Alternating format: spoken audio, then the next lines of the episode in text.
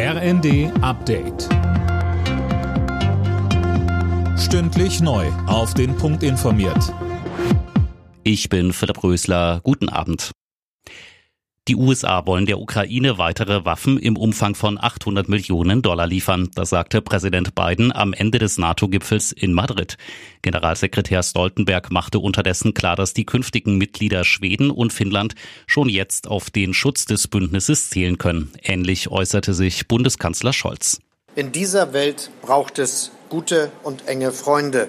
So habe ich es vor zwei Tagen zum Abschluss des G7-Gipfels in Elmau gesagt. Und das gilt ganz besonders hier bei der NATO. 30, bald 32 Staaten, die eng zusammenstehen nach dem Motto einer für alle, alle für einen.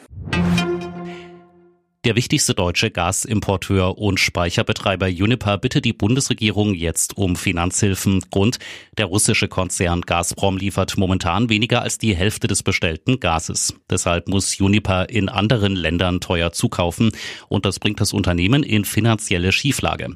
Udo Sieberding von der Verbraucherzentrale sagte im ZDF.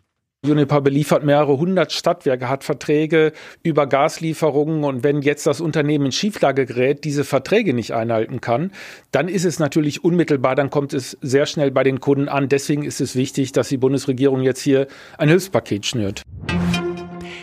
Die Legalisierung von Cannabis rückt näher. Zum Abschluss einer Reihe von Expertenanhörungen hat sich Gesundheitsminister Lauterbach für eine straffreie, kontrollierte Abgabe ausgesprochen. Dabei müsse aber das Prinzip Safety First gelten, so Lauterbach, vor allem für Kinder und Jugendliche. Weil morgen die sogenannte EEG-Umlage für Stromkunden wegfällt, rät die Verbraucherzentrale heute noch den Zählerstand abzulesen. Damit kann man dann überprüfen, ob der Anbieter die Entlastung auch weitergibt. Pro Kilowattstunde sind das dann 4,43 Cent weniger. Alle Nachrichten auf rnd.de